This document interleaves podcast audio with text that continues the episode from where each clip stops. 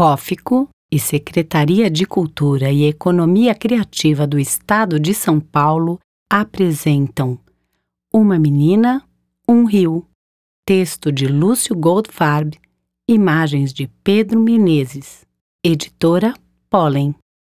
A menina viu a água brotando da terra e achou bonito. Ela não sabia que aquilo chamava nascente.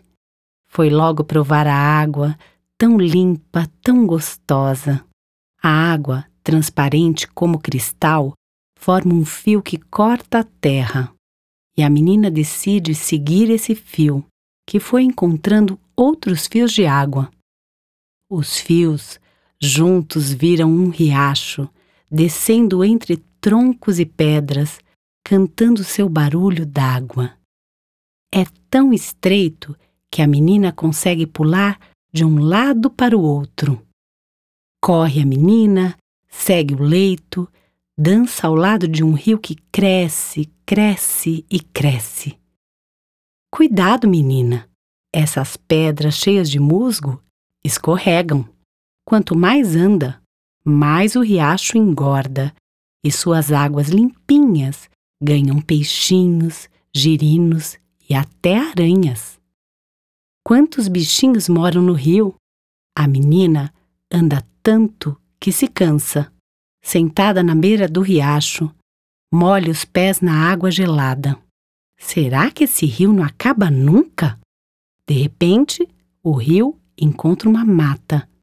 Agora, além dos bichos pequenos, há também grandes animais como garças, capivaras e jacarés.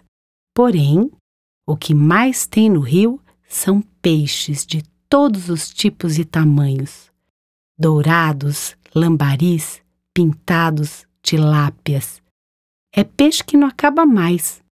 O rio corre, corre e chega a um vilarejo com algumas casas de madeira. As mulheres lavam a roupa na margem e as crianças nadam em suas águas. A menina não pensa duas vezes, entra na farra. O rio é tudo para aquelas famílias.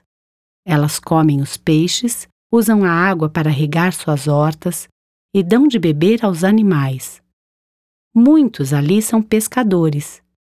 Uns ficam na beira do rio, outros vão em canoas. Uns usam varas de pescar, outros usam redes. A menina ama o rio, por isso fica triste quando vê objetos estranhos boiando. Objetos que não deveriam estar lá. O rio já está muito grande quando chega à cidade, e isso deixa a menina assustada.